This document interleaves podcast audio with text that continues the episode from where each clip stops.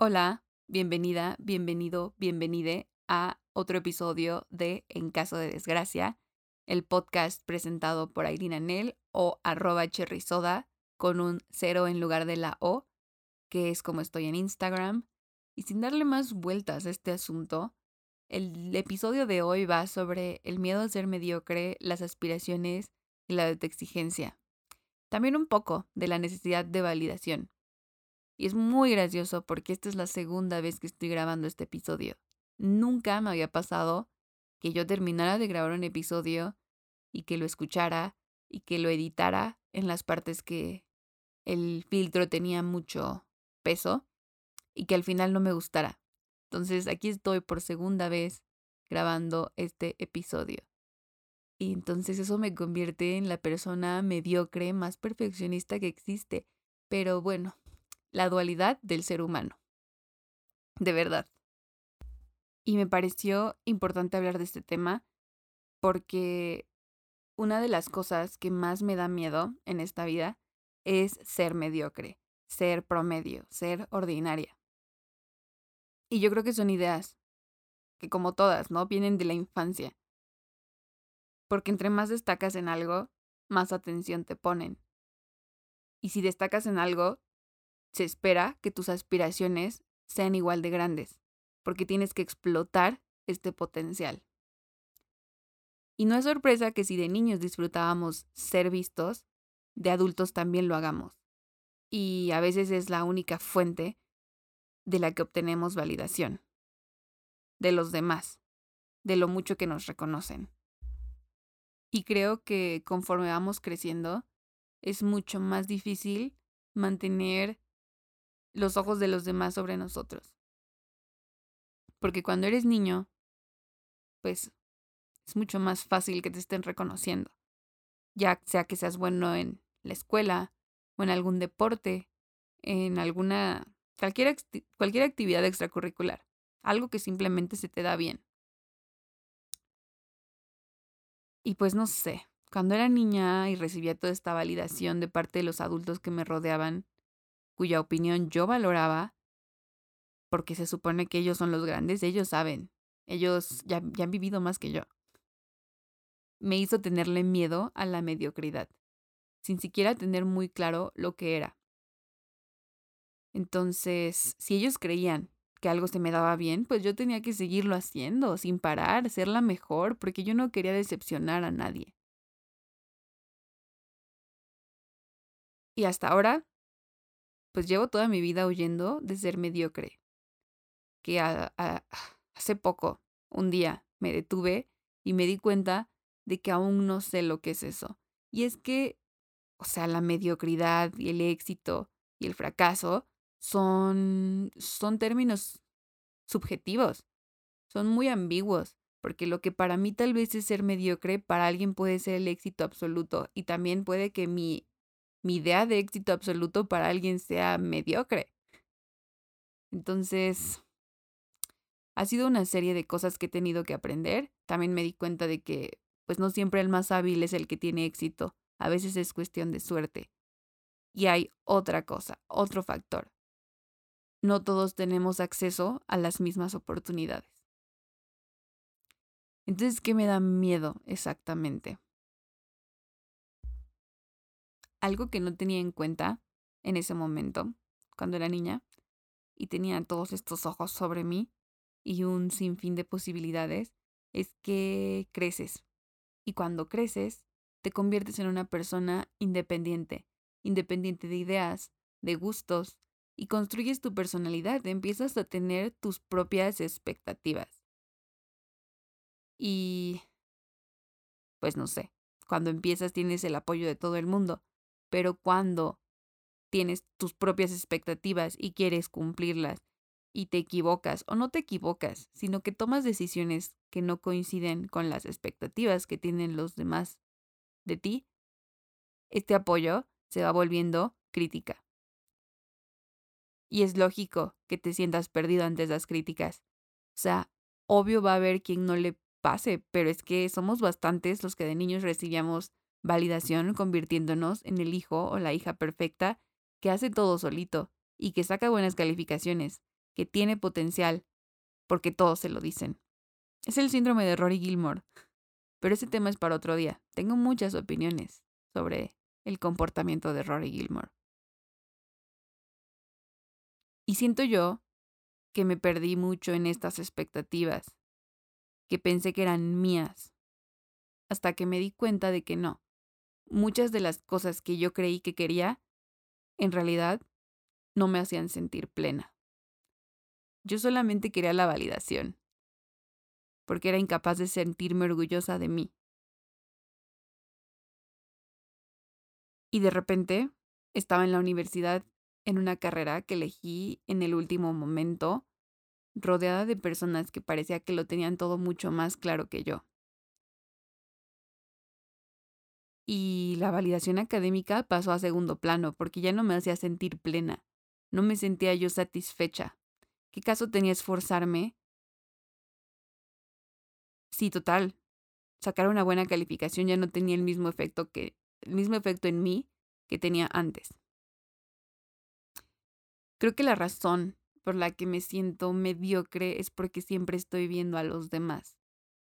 Y no sé si soy yo la que simplemente no ha encontrado algo que le apasione demasiado o es que ellos simplemente son mejores. Yo veía a todos esforzándose mucho y yo no lo hacía. Y a veces todavía me castigo por lo mismo porque pienso que lo pude haber hecho mejor. Sé que lo pude haber hecho mejor. Pero en ese momento no quise hacerlo. Pero tomo responsabilidad de eso. Ahora lo hago.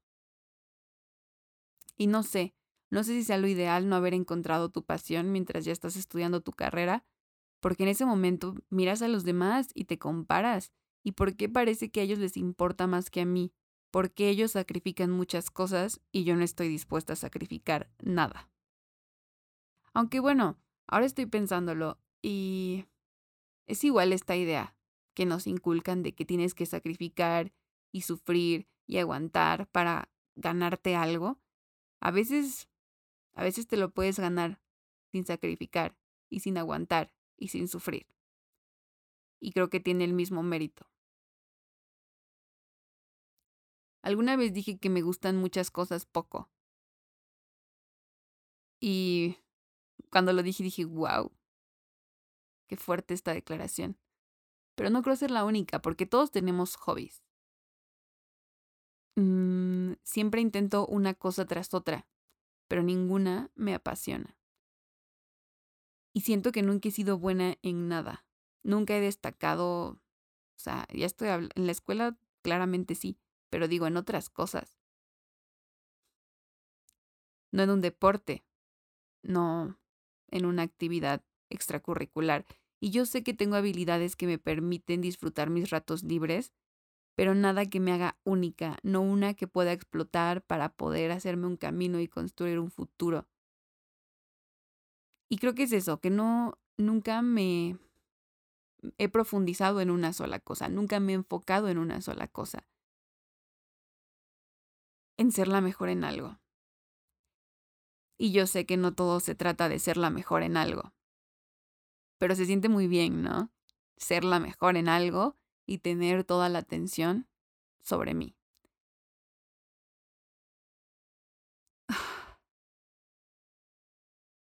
Yo creo que es que es, que es imposible disfrutar procesos y disfrutar todas estas cosas si siempre estás queriendo ser la mejor o el mejor o siempre estás esperando que alguien más te venga a decir que eres el mejor y la mejor. O sea, a veces yo creo que solo tienes que disfrutarlas, solo tienes que disfrutarlas y, y hacerlas porque te gusta. Pero bueno. Algo que me impactó mucho de Everything, Everywhere, All at Once es esta escena donde Evelyn. Bueno, si no han visto Everything Everywhere All at Once, deberían de verla definitivamente. Es una película increíble. Pero bueno, está esta escena donde la protagonista, Evelyn, le pregunta a Waynan por qué ella es la elegida para salvar el multiverso. Y la respuesta es porque es su peor versión, porque tiene muchos objetivos y sueños que jamás siguió, mucho potencial desperdiciado. Y es justamente eso lo que la hace capaz de adquirir todas las habilidades de sus otras versiones del multiverso. Y su debilidad se convierte en su fortaleza. Es una escena muy esperanzadora. O sea, definitivamente cuando yo la vi despertó algo en mí que yo pensé que no sabía que estaba ahí, quiero decir. Es muy esperanzadora porque el futuro me hace ilusión después de eso. Porque de verdad es que hay un sinfín de posibilidades. O sea, no es justo vernos a nosotros mismos como un potencial desperdiciado. Tampoco es justo permitir que ideas ajenas se metan dentro de nuestra cabeza. Bueno, o sea, digo las malas, las negativas. O sea, claramente si hay una idea ahí positiva que escuché en algún lado, me la guardo. La, la, la dejo para la posteridad. Creo que nunca es tarde para cambiar de dirección. Nunca es tarde para retomar un camino que dejamos en el pasado. Y eso lo entendí después de ver esta escena. Porque yo creo que una cosa que nos preocupa, o al menos que a mí me preocupa mucho, es mi edad. Siento que cada vez tengo menos oportunidades, que cada vez se va haciendo mucho más tarde. Y, y me veo como eso justamente, como un potencial desperdiciado y no es justo. No es justo para mí, ni la persona que soy hoy, ni para todas las habilidades que tengo, ni, ni para todas las para toda la capacidad que tengo de convertirme en lo que yo quiera. No es justo que yo me vea como un potencial desperdiciado. Y bueno, la tercera referencia del día de hoy es para la película de Red, la de Disney. Es súper fuerte. Me gusta que los niños puedan ver estas películas a esta edad. Me acuerdo que hubo como mucha controversia y que muchas mamás estaban enojadas porque decían que la película fomentaba la rebeldía y o sea, no era el caso. Pero en este podcast, en este podcast, vaya que fomentamos la rebeldía. Yo creo que a veces es necesario revelarte y decepcionar a una que otra persona, a uno que otro papá, a uno que otro abuelo, tíos, es necesario para encontrarse a sí mismo. Pero bueno, la película de Red, la, la escena de introducción te habla de lo importante que es honrar a tus padres, pero también a ti mismo. Y es que si no te honras a ti mismo, Simplemente no tienes nada. Yo creo que una de las cosas que, que más me ha costado aceptar ahora, en la actualidad, es ya no ser la persona más joven de la habitación. Y que quienes antes te cuidaban y te llenaban de cumplidos, ahora lo hacen, pero con críticas. Y es que todos tienen una opinión de cómo llevas tu vida. Y también es duro darte cuenta que de pequeño te hacían sentir único solamente para que después te des cuenta que muchos allá afuera tienen los mismos objetivos que tú y que son igual o incluso más capaces que tú. Y bueno, en este punto en el que estoy, tengo 23 años y estoy a punto de empezar el internado médico de pregrado. Y aquí está la clave, un año tarde entre comillas, y seis meses después que mis amigos. Y eso es lo que me hace a mí sentirme mediocre. Porque es una decisión que yo tomé, porque me fui de viaje y no estuve para la fecha que se empezaba el internado. Y disfruté mucho ese viaje, pero no me estoy enfocando en eso. Me estoy enfocando en sentirme mal. No estoy disfrutando mi proceso. Yo disfruté mucho este viaje. Hubo mucha introspección. Pasé momentos bellísimos con mi familia porque fui con mi tía y con mi abuelita. Y después viajé sola. Y lo disfruté mucho. Disfruté mucho de mi compañía y me demostré una vez más que puedo hacer cosas sola. Que puedo arreglar cualquier situación que se me presente. Y que puedo armar planes para mí. Dándome el tiempo necesario para yo disfrutarlo. De verdad hubo mucha introspección y creo que gané muchas experiencias, pero el problema es que me estoy enfocando en el tiempo perdido, entre comillas. Y aunque no me arrepiento, sí me castigo constantemente, pero no sin motivos. Perdí mucha validación de personas que me importan cuando no entré en este momento que se supone que tenía que hacerlo. Mm, gané unas cuantas críticas. Y no por parte de mis papás. Ellos, ellos no dudan ni un poquito de mí y están muy orgullosos y siempre lo han estado y apoyaron esta decisión. No la cuestionaron en lo absoluto. Entonces me pregunto, ¿es este tiempo que me di mediocre de mi parte? ¿Es demasiado tarde para mí? ¿Tarde para qué exactamente? Y también me pregunto, ¿desperdicié mi potencial? Porque siento que todo ese potencial que había en mí cuando estaba creciendo lo desperdicié. La gente tenía expectativas grandes para mí y probablemente sí pude haberlas cumplido porque soy genial, pero a veces no me permito ser genial. Que igual tiene sentido, que no me permita ser genial si las cosas no me apasionan lo suficiente para hacerlo. Pero ahora que me di mi año de descanso y relajación, y ya está acabando, diría que valió totalmente la pena. No me había permitido parar y creo que a muchos no se nos permite parar. Pero, o sea, nos hacen pensar que es lo peor que podemos hacer porque te van a decir, y vas a decepcionar a muchas personas. Pero ¿por qué preferimos decepcionarnos a nosotros mismos que decepcionar a los demás? Yo creo que es más grave decepcionarte a ti mismo. Yo antes ponía a los demás y a sus expectativas sobre todas las cosas. Y ya después, en un segundo plano, o tal vez un tercer plano, estaban mis necesidades y lo que yo quería. Era muy infeliz, la verdad. Y sí se puede vivir así.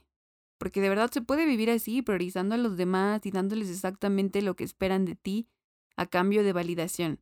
Pero en el momento que los decepciones, porque vaya que los vas a decepcionar, lo vas a perder todo, absolutamente todo.